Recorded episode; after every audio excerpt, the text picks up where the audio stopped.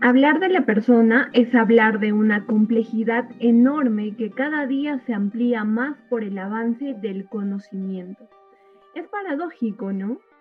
Es el propio hombre quien se va descubriendo y es este descubrimiento el que genera aún más dudas. La conducta humana merece de por sí una explicación mucho más profunda. Sin embargo, para el desarrollo de este podcast, nos centraremos en analizar un pequeño segmento, un espacio que se enlaza con lo concreto y resuelve en lo prohibido y castigable, el delito.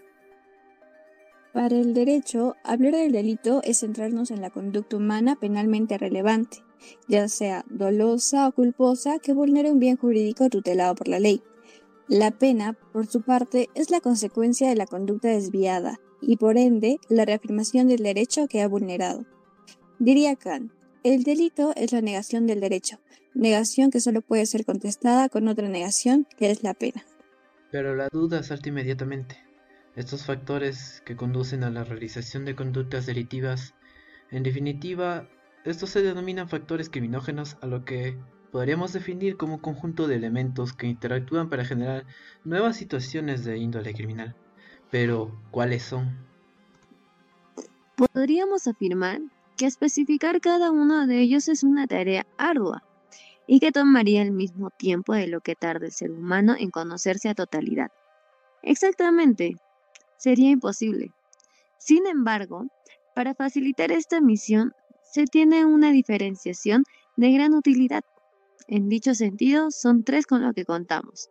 Factores endógenos, exógenos y mixtos.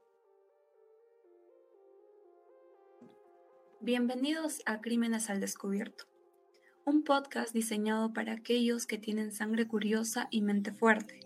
En este espacio abordaremos los factores inmersos en la comisión de delitos, basándonos en casos igual de enigmantes como pueden resultar de perturbadores.